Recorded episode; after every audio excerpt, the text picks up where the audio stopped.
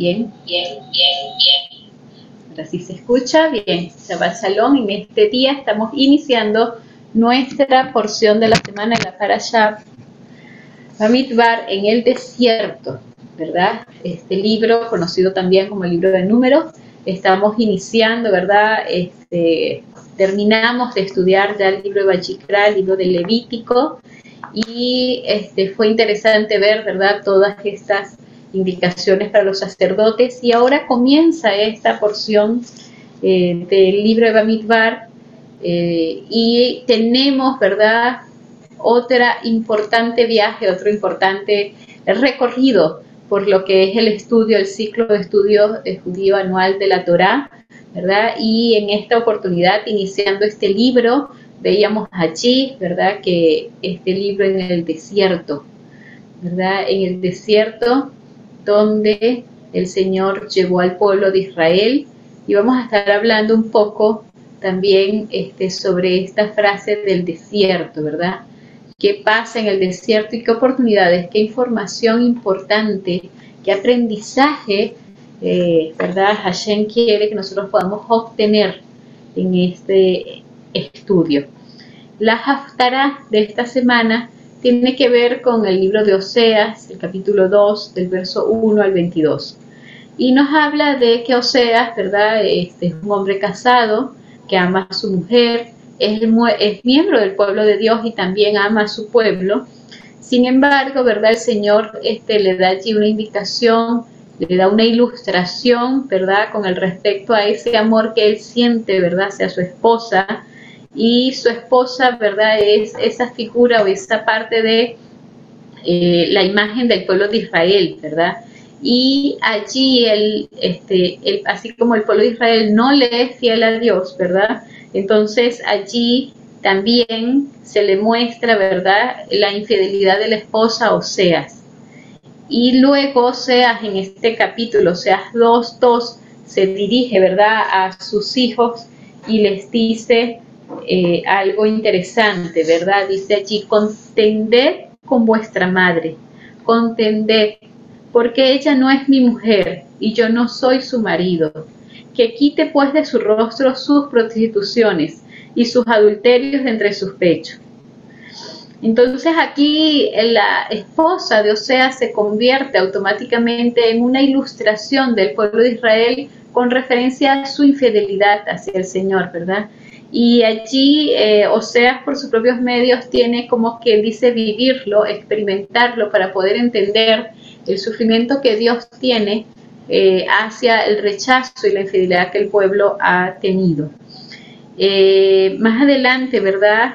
Aquí Oseas le dice a su mujer las palabras que Dios le dirige al pueblo de Israel y dice, y ahora descubriré su vergüenza, en Oseas 2, del 10 al 11.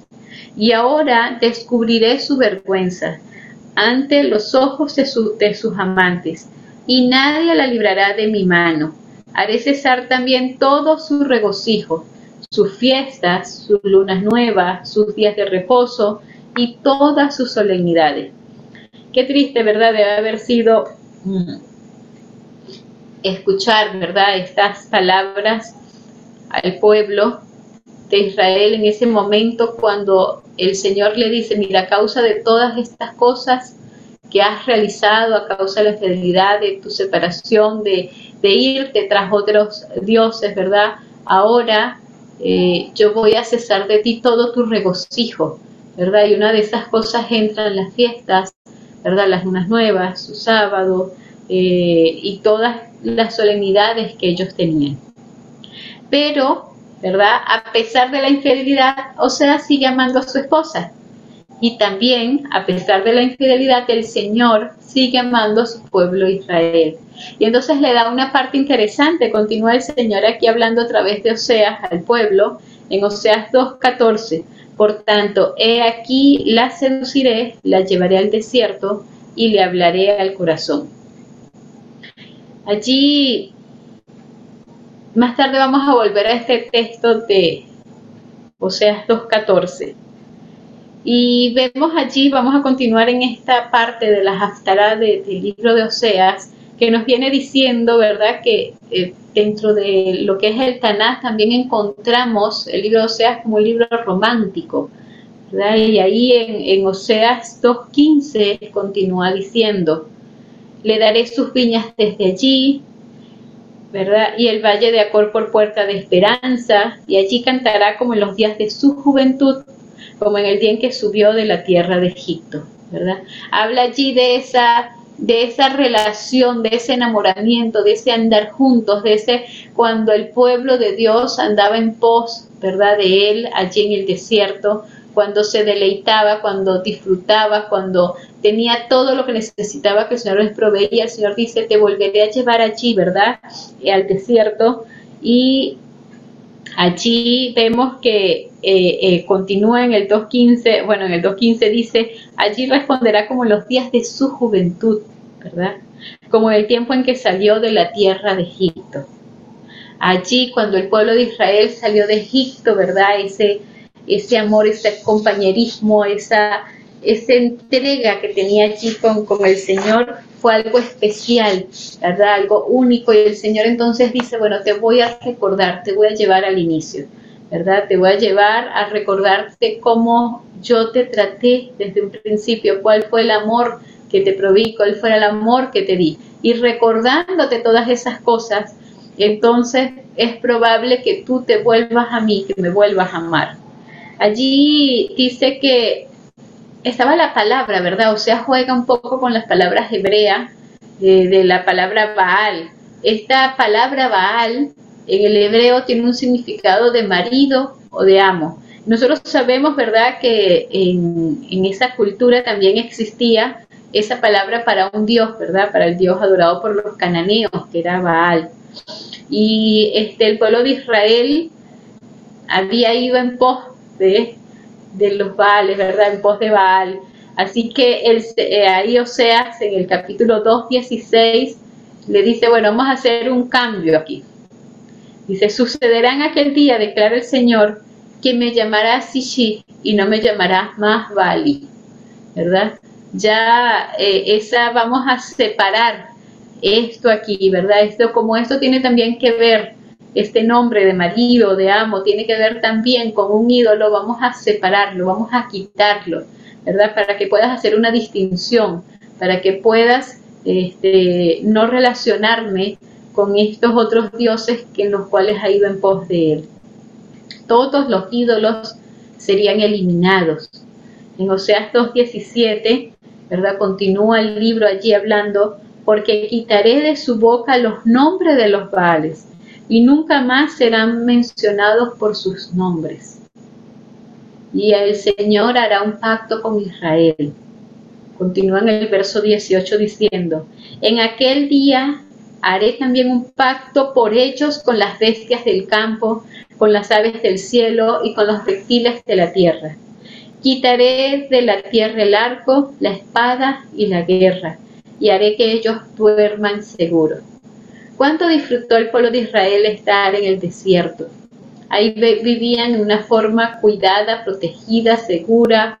No sentían frío ni calor porque el Señor les daba una temperatura perfecta, el sol no les molestaba, la comida no faltaba, sus ropas, sus calzados, ¿verdad? No se dañaban, no se envejecían.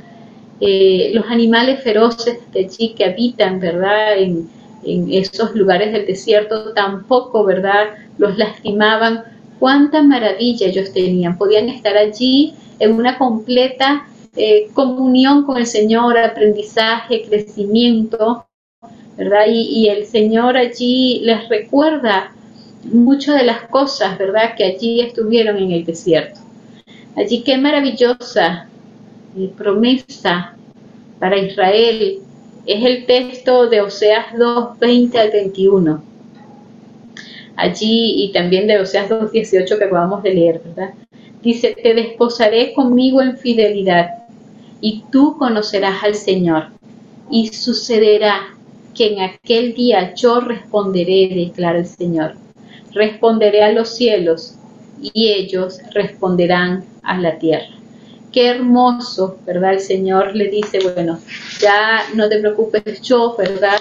voy a responder, voy a responderte, voy a estar allí, yo voy a hacer un pacto contigo, ¿verdad? Yo volveré a estar allí, sigo amándote, sigo aquí, ¿verdad? Y esta es una promesa hermosa que el pueblo de Israel ha tenido. A través del tiempo, en muchas oportunidades, ha caído en infidelidad hacia el Señor. Y al leer estos textos, pues recuerda, por supuesto, han tenido que padecer las consecuencias, ¿verdad?, de todos estos actos de infidelidad, de toda esta ida detrás de los baales. Pero el Señor allí está siempre esperando con amor, ¿verdad?, con paciencia y diciéndoles, no importa, vuelve a mí, yo eh, he hecho un pacto contigo de amor, de fidelidad, ¿verdad? He hecho un pacto que siempre voy a estar allí. Y cuando te vayas, bueno, te llevaré de nuevo al desierto, te llevaré de nuevo a ese principio, a esos orígenes, para que recuerdes, para que no olvides, ¿verdad? Ahí podemos recordar ese texto eh, del libro de, Elena de Guay que dice, ¿verdad? Que vamos, volvemos para atrás para recordar nuestra historia pasada, así como el Señor nos ha guiado en el pasado, así mismo lo eh, seguirá haciendo. Y no es que nosotros nos quedamos en el pasado, sino que nosotros vamos al pasado para ver, para recordar, ¿verdad? Para recordar todas estas cosas maravillosas que el Señor ha hecho. No tendremos temor del futuro cuando vemos el pasado, pero tampoco tenemos temor del presente, ¿verdad? Nuestro presente, nuestro futuro están seguros porque el Señor ha estado allí en el pasado, en nuestras vidas, en cada uno de nuestros pasos. De Israel por eso puede estar seguro en su presente y en su futuro, porque va atrás, recuerda, ¿verdad? Cómo el Señor los ha cuidado, cómo los ha tratado con tierno amor, cómo los estuvo en el desierto allí. Ahora les dije que íbamos a volver a este texto de Oseas 2.14, ¿verdad? Donde tiene esa, esa parte que tiene que ver con Bamidbar, el libro de, de, números, ¿verdad? Que estamos estudiando, que tiene que ver esa frase, esa palabra en el desierto. Decía el texto de Oseas 2.14, por tanto, he aquí, la seduciré, la llevaré al desierto y le hablaré al corazón. Resulta que ayer Ronald estaba comentando, ¿verdad? Que esta parte, esa frase, ese texto de en el desierto, de esa palabra Bamidbar, eh, tiene un gran significado y como una doble, ¿verdad? Estudio, interpretación o análisis que nos pueden ayudar, ¿verdad?, a comprender un poco más el inicio del estudio de este libro y para poder verlo con otra perspectiva, ¿no? Con otra visión diferente. Eh, allí tenemos en el desierto, se presentan algunas situaciones que nosotros conocemos, ¿verdad? En el, desierto el Señor habló, en el desierto se encuentra la palabra del Señor, es el lugar donde el Señor utilizó para hablar, para dirigirse. Y podemos recordar, ¿verdad?, que ahí en el monte Oreb, que es ahí en el desierto de Sinaí, eh, se encontraba en alguna oportunidad Moisés, Moshe, ¿verdad?, con el rebaño de su suegro allí, con, también parte de su rebaño, porque él era parte de esa familia. Y cuando se encontraba apacentando allí a las ovejas, encuentra una zarza que está ardiendo, ¿verdad? Y desde la zarza, cuando él se acerca, el Señor le habla allí, le indica, lo llama, le insta a ir, ¿verdad? Y le hace incluso manifestaciones de su presencia, de su compañía que va a estar con él para que vaya a Egipto para estar y sacar a su pueblo de allí de la esclavitud, del pecado. Así que tenemos allí esta parte interesante. Allí el Señor se presenta y habla. Luego vemos un tiempo más adelante, vemos al pueblo de Israel preparándose, ¿verdad? Durante varios días allí haciendo consagración, ayuno de tres días, presentándose allí ante el Señor, porque el Señor allí en el desierto, en el mismo lugar, en el desierto del Sinaí, allí donde se presentó anteriormente en la zarza ardiente a Moshe, también va a hablar al pueblo. En esta oportunidad les va a dar la Torah. Recordamos que en estos, este fin de semana próximo ¿verdad? Se estará celebrando Shavuot, desde el 25 hasta el 27, es el atardecer del 25 hasta el 27. Y tiene eh, mucha relación, ¿verdad?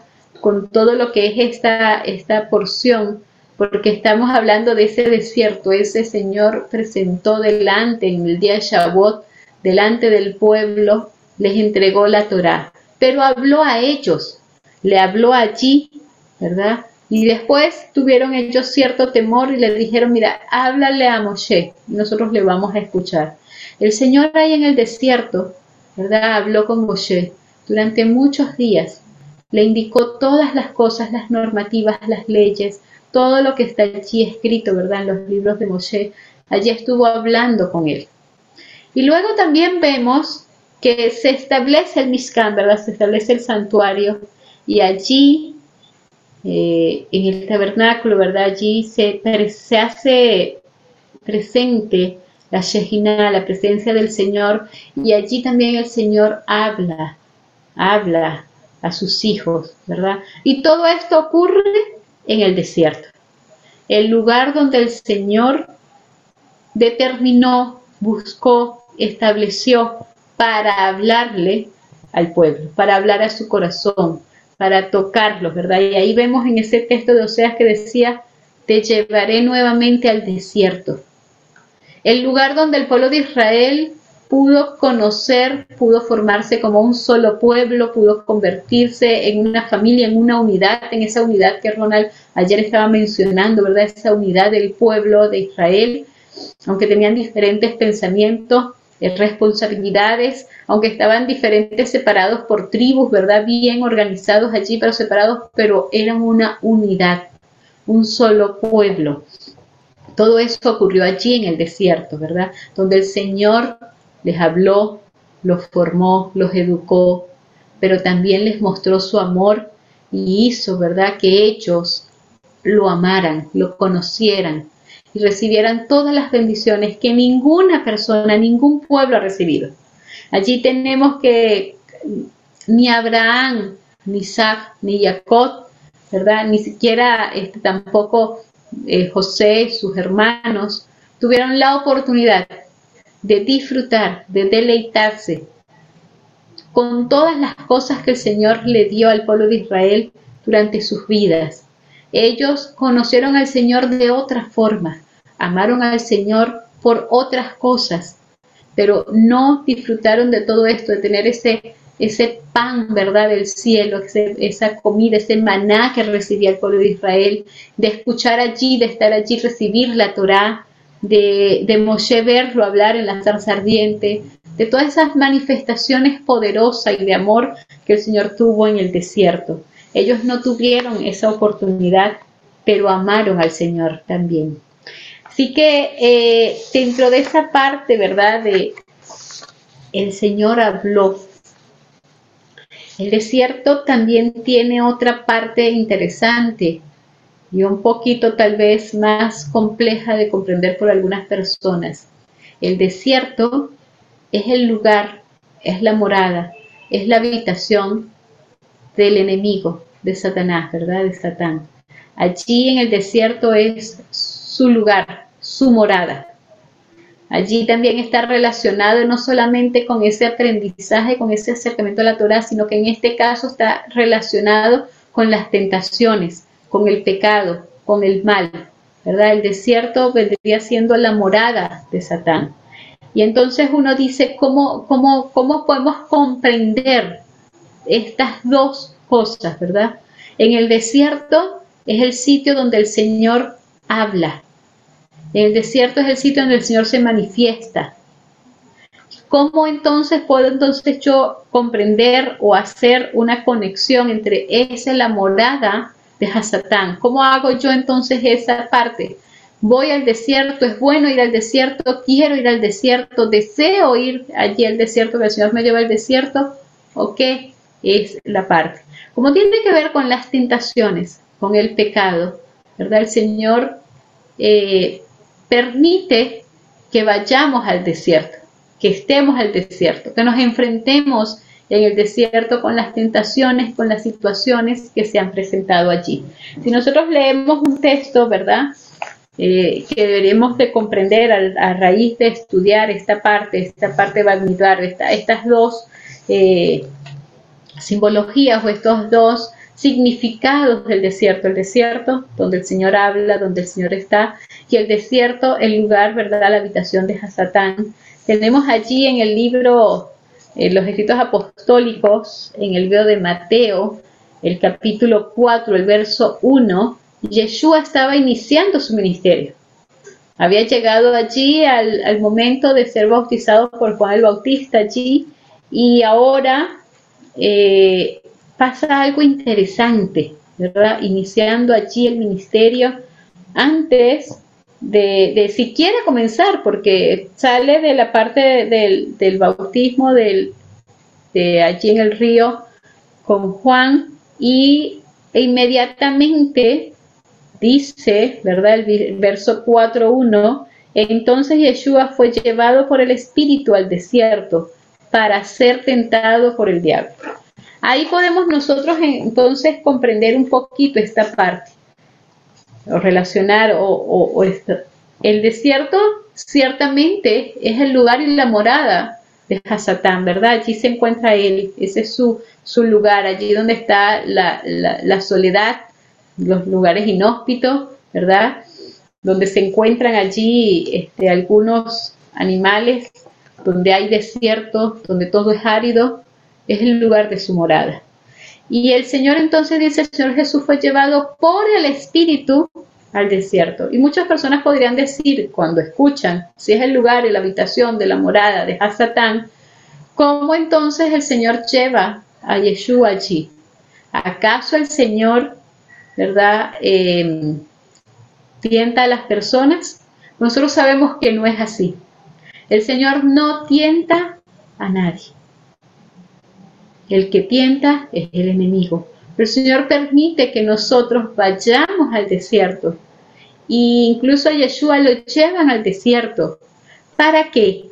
Para que se pudiera elevar, para que pudiese allí vencer la tentación para que pudiese allí eh, mostrar, ¿verdad? El conocimiento que tenía, la fortaleza que había adquirido de Hashem durante todo su tiempo hasta, hasta allí, hasta sus días, y ahora, ¿verdad? Se iba a enfrentar en esa situación, en esa tentación, iba a demostrar que estando con Hashem, estando a su lado, estando en su compañía, sabiendo que Hashem estaba allí con él en el desierto, podía vencer las tentaciones que el enemigo le presentaba. Entonces vemos esta parte interesante. En el desierto el Señor nos habla, nos forma, nos ayuda, nos acompaña, nos lleva. ¿verdad? Es el lugar donde encontramos la palabra del Señor. Pero también en el desierto, como es la morada de Hasatán, el enemigo está allí para tentarnos. Pero como nosotros sabemos que estando en el desierto, el Señor también nos habla, podemos tener esa fortaleza maravillosa, ¿verdad?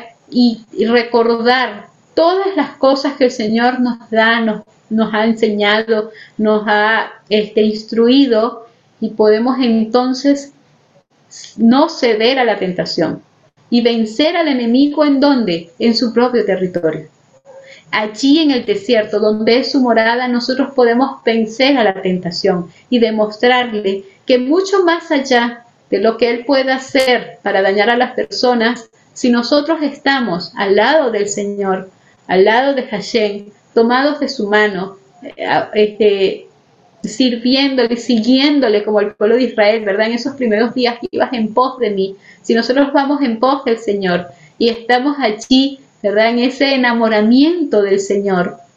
Entonces no vamos a ceder a las tentaciones. Yeshua venció a Satán en su propio territorio, allí en el desierto. No el Espíritu no lo llevó para tentarlo, el Espíritu lo llevó allí para que él se elevara, para que él se fortaleciera, para que se elevara sobre las tentaciones que el enemigo le estaba presentando. Así que muchas veces tenemos que ir al desierto para poder enfrentarnos a las tentaciones. Cuando el Señor ve y considera que hemos comprendido, ¿verdad? Lo que Él nos ha enseñado, que hemos estado allí, ¿verdad? Este, estudiando, avanzando, creciendo en el conocimiento de su palabra, entonces nos permite ir al desierto, ¿verdad? Podemos ir al desierto porque sabe que podemos enfrentarnos a las tentaciones y vencer, porque estamos tomados de su mano, porque estamos allí, ¿verdad? En pos de Él.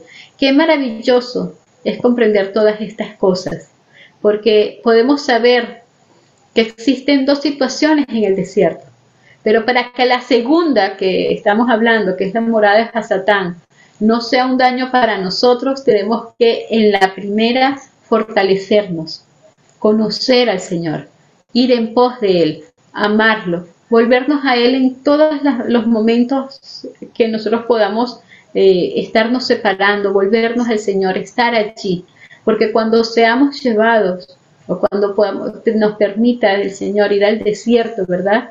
Eh, y le permita al enemigo tentarnos, entonces nosotros podemos estar preparados para vencer cualquier tentación porque el Señor está a nuestro lado, porque eh, Yeshua va con nosotros. Ya Yeshua estuvo allí, ya Yeshua pasó por eso. Y como Él pasó por eso, puede ayudarnos y acompañarnos también a nosotros vencer todas las tentaciones.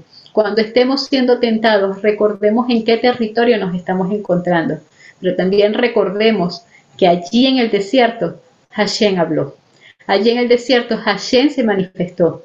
Allí en el desierto Hashem nos ha instruido, nos ha protegido, nos ha cuidado con tierno amor y que Él no nos deja solo, que allí en el desierto también su presencia está. Cuando pasamos ya al libro de escritos apostólicos, podemos ver aquí en el libro de Hechos, el capítulo 2, del 1 al 2, una historia que está relacionada con la celebración que les comenté, ¿verdad? La celebración de Shavuot que tenemos allí, conocido Shavuot, se conoce como la fiesta de las semanas, las cuentas, ¿verdad? Las cuentas del Homer.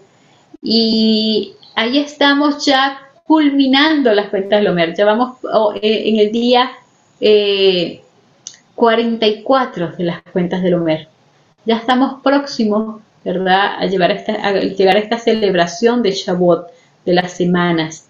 Y también es conocido como Pentecostés, inglés, que es el día 50 y es después de la Pascua. Allí, 50 días después de la Pascua, viene entonces ese Pentecostés.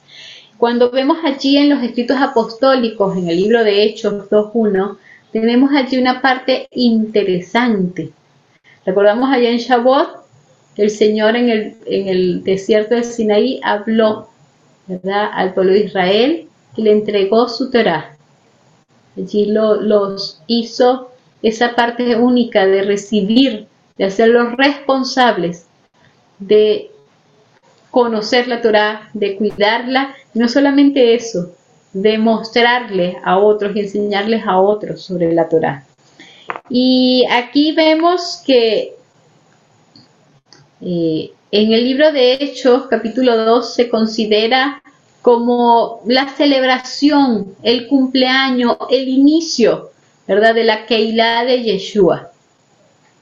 Porque también allí también hubo otra manifestación poderosa del Señor. Allí estaba hablando el libro de Hechos 2, 1 al 2.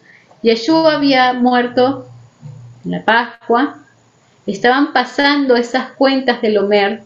Los creyentes de Yeshua sus talmidín, ¿verdad? Habían estado celebrando, contando los días del Homer y habían llegado ya a la celebración del día, ¿verdad? De eh. Dice eh, Hechos 2, del 1 al 2, llegó la fiesta de Shavuot, semanas, y los creyentes se reunieron todos en un mismo lugar. De repente llegó del cielo un estruendo como el rugido de un viento violento, que llenó toda la casa donde estaban sentados. Allí vemos que eh, en, en, la parte, en los, en los, escritos apostólicos, en tres oportunidades se menciona la celebración de Shavuot. Esta es la primera que se menciona allí.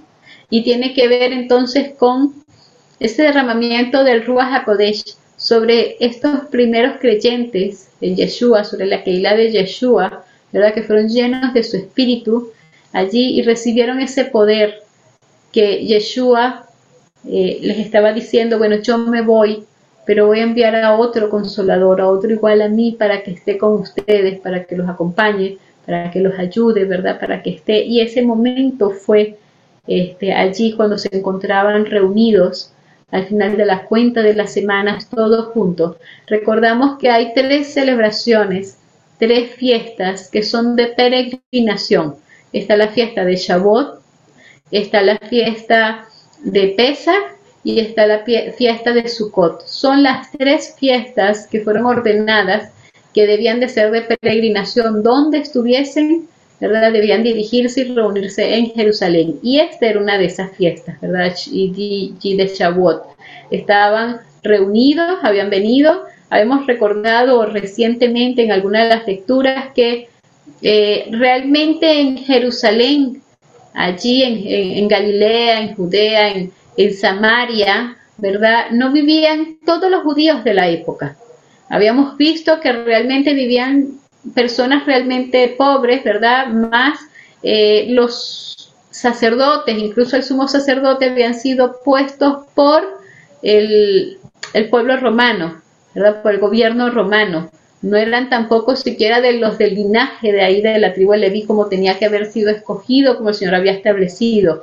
Y la mayoría de los judíos, como quien dice, los más pudientes habían quedado en Babilonia, en Grecia, en muchos otros lugares donde habían sido deportados anteriormente. Allí se habían establecido con sus familias, allí habían eh, colocado sus negocios, habían, se habían ah, este, afianzado en ese lugar y solo habían vuelto unos pocos luego de esas deportaciones allí a Jerusalén, a Samaria, ¿verdad? Galilea, eran los que se encontraban. Entonces había mucha peregrinación cuando eran las fiestas, porque todos estos judíos que se encontraban en otros lugares se trasladaban para Jerusalén en estas tres ocasiones, ¿verdad? Por lo menos eh, significativas para celebrar que era la ordenanza que el Señor les había dado. Aunque ellos se encontraban fuera de Jerusalén, ¿verdad? Seguían celebrando las fiestas y venían ya estaban allí. En esa ocasión de Shavuot estaban allí reunidos. Habían venido, ¿verdad?, los judíos de diferentes lugares. Allí algunos estaban, este, los creyentes en Yeshua estaban reunidos y recibieron el Espíritu, el Ruach HaKodesh sobre ellos. Pero muchos otros que estaban allí en esa celebración en Jerusalén pudieron ser testigos y pudieron escuchar todas las palabras, toda la información que ellos tenían para darles de Yeshua. Qué maravilloso, ¿verdad? Que en ese momento en que se encontraba el pueblo reunido eh, eh, allí en una celebración, el Ruach HaKodesh se hizo presente para mostrar, ¿verdad? Todo lo que había sido la redención del Mashiach. Luego tenemos otra mención de la fiesta de Shavuot y ya es con el rabino Shaul, ¿verdad? Allí en, el libro de, de Corintios, la carta, una carta que está escribiendo allí el libro de Corintios, él les dice, ¿verdad?, que él se encontraba en Éfesos para ese momento y les dice que se va a quedar allí hasta el Pentecostés. Allí en primera de Corintios 16, 8, ¿verdad? Cuando él les está escribiendo la carta, le dice, pero yo me quedaré en Éfeso hasta Pentecostés. Eh, ahí el rabino Shaul estuvo en el invierno allí en Éfeso. Ahí dice que aún en el Medio Oriente no es por, lo este, posible, no es agradable, no es que no sea posible, no es agradable viajar en invierno. Eh, es un tiempo, ¿verdad? Muy frío, muy complicado y eso lo podemos pensar ahora. Imagínense ustedes hace dos mil años atrás cómo serían las situaciones para trasladarse, para viajar en el invierno. El rabino Shaul, sin embargo, era un gran viajero, incansable. A él no lo detenía invierno ni malos tiempos. Sabemos que naufragó, sabemos de situaciones que vivió en diferentes momentos de su viaje. Y él estaba dispuesto a ir de una ciudad a otra por causa de predicar el Evangelio, de predicar de Yeshua. Y en este momento, aunque él sentía el llamado de su ministerio de ir, ¿verdad? Él les escribe a los Corintios y le dice que prefiere quedarse en Éfesos hasta la fiesta del Pentecostés, en esa ciudad. Eh, vemos allí que interesante, ¿verdad? Como mm, para el rabino Shaul era importante la celebración de las fiestas y le hacía mención de ella en sus escritos. Allí vemos un ejemplo, ¿verdad? Que él dice, bueno, podía irme, me están llamando, me están solicitando, tengo que ir, ¿verdad? A la predicación allí, a mostrar el amor de Yeshua a los nuevos creyentes, pero quiero quedarme aquí. Y les especifica hasta la celebración del Pentecostés, hasta la celebración de, de Shavuot, que estaba por el mes de mayo, ¿verdad? Parece, en esa ciudad. Luego vemos una tercera aparición de esas fiestas en el libro, en los escritos apostólicos, y también es del rabino Shaul. Y eh, es nuevamente en el libro de, de, Hechos. Allí el rabino les dice, en el libro de Hechos, capítulo 20, versículo 16, les hace otra referencia y tiene que ver también con la celebración de Shavuot. Hechos 20, 16 dice lo siguiente, porque Pablo había dejado de, había decidido dejar a un lado a Éfesos. Esto es más adelante, esto es en otra oportunidad. No es la misma anterior que estamos hablando. En la anterior, él se encontraba en Éfeso y le dice a los corintios, mira, no, no voy a ir, no voy a seguir, no voy a atender este llamado, yo me voy a quedar aquí, ¿verdad? Hasta la celebración del Pentecostés. Pero aquí les dice, en otra oportunidad, Pablo había decidido dejar a un lado a Éfeso para no detenerse en Asia, pues se apresuraba para estar, si le era posible, el día de Pentecostés en Jerusalén. Ahí, como les estaba mencionando anteriormente, era una de las tres fiestas, ¿verdad? Junto a Pesa y Sukkot, que eran celebradas y eran de peregrinación y eran ordenadas por Hashem de ir a Jerusalén, de reunirse en Jerusalén. Así que él le dice que iba a dejar de un lado a Éfeso. Pablo amaba a Éfeso, amaba esa ciudad, amaba a sus líderes, ¿verdad? Quería estar allí con ellos, pero tenía algo más allá, quería ir a Jerusalén a celebrar la fiesta de Shavuot. Por la metodología que usaba él de viajar, de ir, de estar, ¿verdad? En los lugares, no le era posible todos los años asistir y celebrar las fiestas en Jerusalén. Allí vimos anteriormente, ¿verdad? Que él se queda, en el libro allí de, Corintios, ¿verdad? 16.8, eh, vemos que él se queda en Éfeso para celebrar estas fiestas. Pero eh, tenemos aquí esta oportunidad, él dice, quiero ir, quiero estar en Jerusalén. No le era posible todas las fiestas de peregrinación estar allí. Y él amaba a Jerusalén. Aunque él no había nacido allí, había estado, había eh, crecido, estudiado, aprendido de la Torá a los pies de Gamaliel en Jerusalén. Amaba ese lugar. Aparte de eso, seguía las instrucciones que el Señor había dado de ir a Jerusalén a celebrar las fiestas. Allí él estaba en ese momento viajando desde Grecia y Turquía para ir a Jerusalén y su plan era estar en Jerusalén para la celebración de esta fiesta. Él en Hechos 22, 3, que está dentro de todo este parte de esta celebración, él dice, ¿verdad? Soy judío, nacido en Tarso de Cilicia, pero criado en esta ciudad, educado a los pies de Gamaliel. Así que eh, sentí esa conexión especial con esa ciudad. Él este, en esta oportunidad había sentido una convicción de que debía estar ese año en Jerusalén para la fiesta de Shavuot como era conocido, no era prudente para él ir a Jerusalén. Algunos profetas de la comunidad de los creyentes en Yeshua le decían que no fuera, que era demasiado peligroso para él, pero él sentía que era una necesidad para él estar allí, ir allí.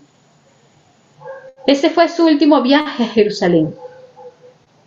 Allí fue arrestado por, arrestado por las autoridades romanas y como era un ciudadano romano, fue llevado a Roma para ser enjuiciado.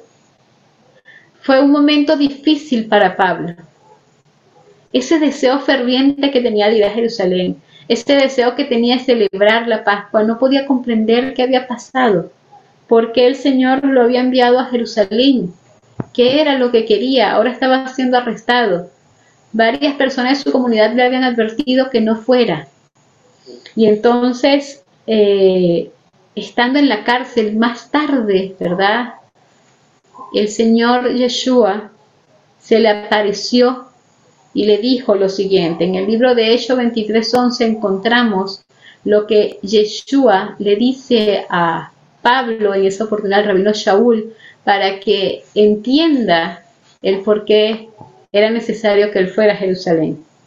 Dice, a la noche siguiente se le apareció el Señor y le dijo, ten ánimo, porque como has testificado fielmente de mi causa en Jerusalén, así has de testificar también en Roma. Entonces Pablo comprendió que todo estaba en manos de Dios y le escribe, como escribe a los romanos para esa oportunidad, Romanos 8:28, un texto que nosotros conocemos muy bien. Y sabemos que para los que aman a Dios todas las cosas cooperan para bien. Esto es para los que son llamados conforme a su propósito. Pablo entendió, ¿verdad?, que esa ida a Jerusalén para la celebración de Shavuot, una fiesta de alegría, de gozo, y no solamente le recordaba que eran los cuidadores de la Torá, que eran los encargados de compartir la Torá, que les había sido entregado el monte Sinaí, sino también les recordaba, Pablo le recordaba en este momento el inicio, ¿verdad?, de la Keilah de Yeshua, cuando el Ruach HaKodesh fue derramado para ellos, una celebración eh, doblemente importante para él, ¿verdad?, como judío allí que estaba. Y en esa misma celebración, ¿verdad?, es arrestado y, y a pesar de que estaba triste y no comprendía, el Señor le dijo, no te preocupes, que yo estoy contigo, ¿verdad? Eh, yo permití que tú fueras allá, porque así como has sido testigo de mí en Jerusalén, necesito que seas testigo en Roma. El Señor tiene un propósito para cada uno de nosotros. Él tiene nuestra vida en sus manos. por eso debemos de confiar en Él. Y veremos entonces que todas las cosas en nuestra vida, todo lo que nos sucede, coopera para bien. Cuán importante es que nosotros podamos comprender Allí Pablo en ese momento no entendía en el mismo instante, pero el Señor le reveló el por qué eso iba a cooperar para bien. Muchas situaciones llegan a nuestras vidas y a veces tratamos de comprender el qué es lo que ayuda para bien, ¿verdad? Y eso es bueno, porque siempre estamos pensando qué será, cuál será el bien de esto, en qué cooperará para bien, porque sabemos que si nosotros amamos a Dios, todo va a cooperar para bien, aun cuando tengamos que pasar por situaciones difíciles, complejas, dolorosas y terribles. Todo va a cooperar para bien porque el Señor tiene un propósito para nuestra vida. Allí eh, vemos allí que el pueblo de, de Yeshua, en su inicio, ¿verdad? La iglesia, la Keilah de Yeshua, estaban allí reunidos y de pronto llegó un estruendo, un viento fuerte, y fueron llenos del Ruach HaKodesh. Este poder que ellos recibieron allí en ese día fue un poder como el que experimentó el pueblo de Israel en el Sinaí cuando recibió el don de la Torá. Y vamos a recordar un poquito lo que fue eso. Vamos a leer en Éxodo 19, 16 al 19 para que podamos recordar y tener eso en nuestra mente, ahora que nos estamos acercando a la celebración de Shavuot, ahora que vamos a celebrar, que son dos acontecimientos que estamos allí celebrando, ¿verdad? Esa entrega de la Torá, ese don de la Torá que recibimos como pueblo de, Dios, ¿verdad? Como pueblo judío y también ese primer inicio de la Keilah de Yeshua, allí en el Pentecostés, en la fiesta de Shavuot, en la cuenta de las semanas. Dice el libro de Shemot 19, 16 al 19. Y aconteció que el tercer día, cuando llegó la mañana, hubo truenos y relámpagos y una densa nube sobre el monte y un fuerte sonido de trompeta. Y tembló todo el pueblo que estaba en el campamento. Entonces Moisés sacó al pueblo del campamento para ir al encuentro de Dios. Y ellos se quedaron al pie del monte. Y todo el monte Sinaí humeaba, porque el Señor había descendido sobre él en fuego.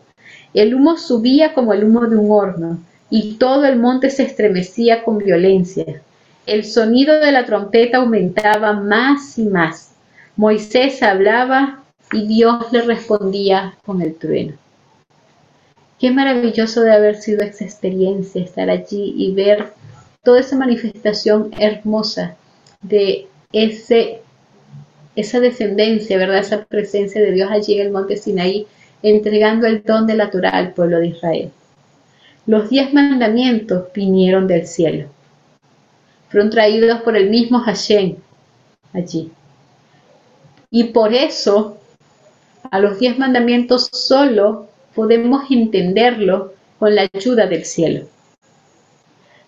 Es por eso que el Espíritu Santo, el Ruach HaKodesh, fue dado a la Keilah de Yeshua, cuando Yeshua, después de haber ascendido a los cielos, fue dado a la comunidad de los creyentes para que pudiera hacerlos comprender los diez mandamientos, porque únicamente podemos comprender la Torah con la ayuda del cielo, porque la Torah fue dada por el mismo cielo para cada uno de nosotros. Qué interesante, ¿verdad? En esta celebración que nos estamos acercando, que nos estamos preparando. En esta celebración se, lee, ¿verdad? El, el libro de, de Ruth.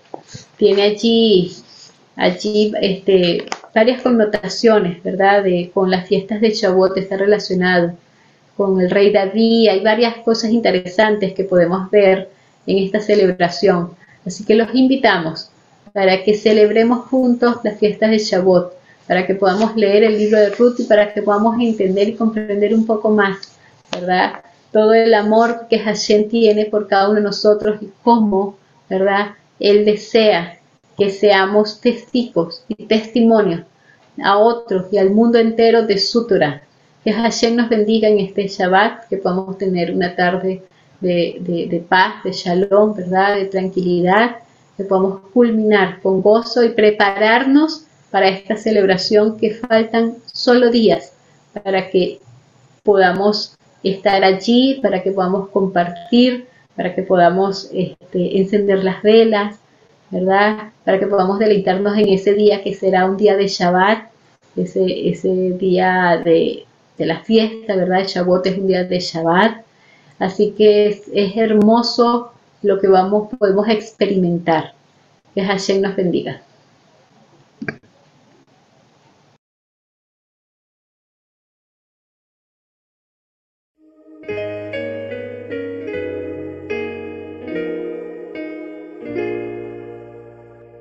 אדון עולם,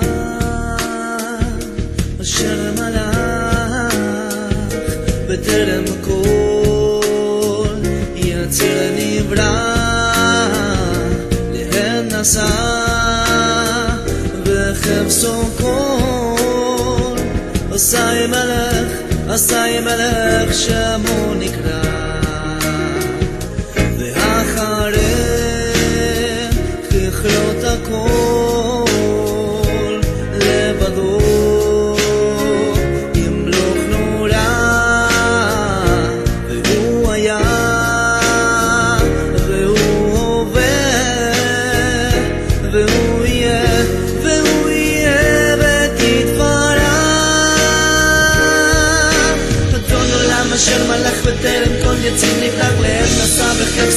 עשי מלך שמו נקרא ואחרי ככלות הכל לבדו עם בלוף נורא והוא היה והוא הווה והוא יהיה ותתפרע אדון עולם אשר מלך בטרם כל יציב נבלח נשא בחרסו כל עשי מלך שמו נקרא.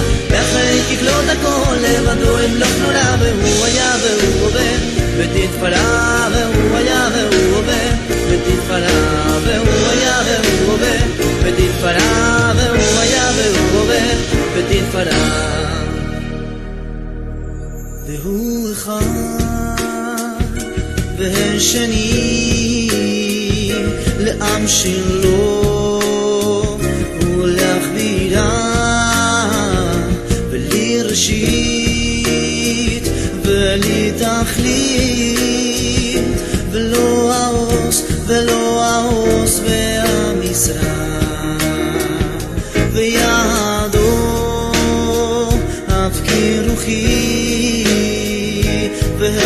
והתישן וההירה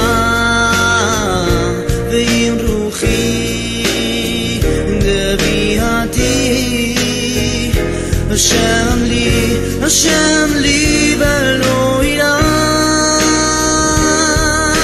אדון עולם אשר מלך בטרם כל יציב נבלג לאל נשא בחרסו כל עשי מלך שמו נקרא ואחרי ככלות הכל לבדו ימלוך נורא והוא היה והוא והוא יהיה ותתפרע אדון עולם אשר מלך בטרם כל יציב נבלג לאל נשא בחרסו כל עשי מלך שמו נקרא. ואחרי ככלות הכל לבדו ימלוך נורא והוא היה והוא עובד ותתפרע והוא היה והוא עובד ותתפרע והוא היה והוא עובד ותתפרע והוא היה והוא עובד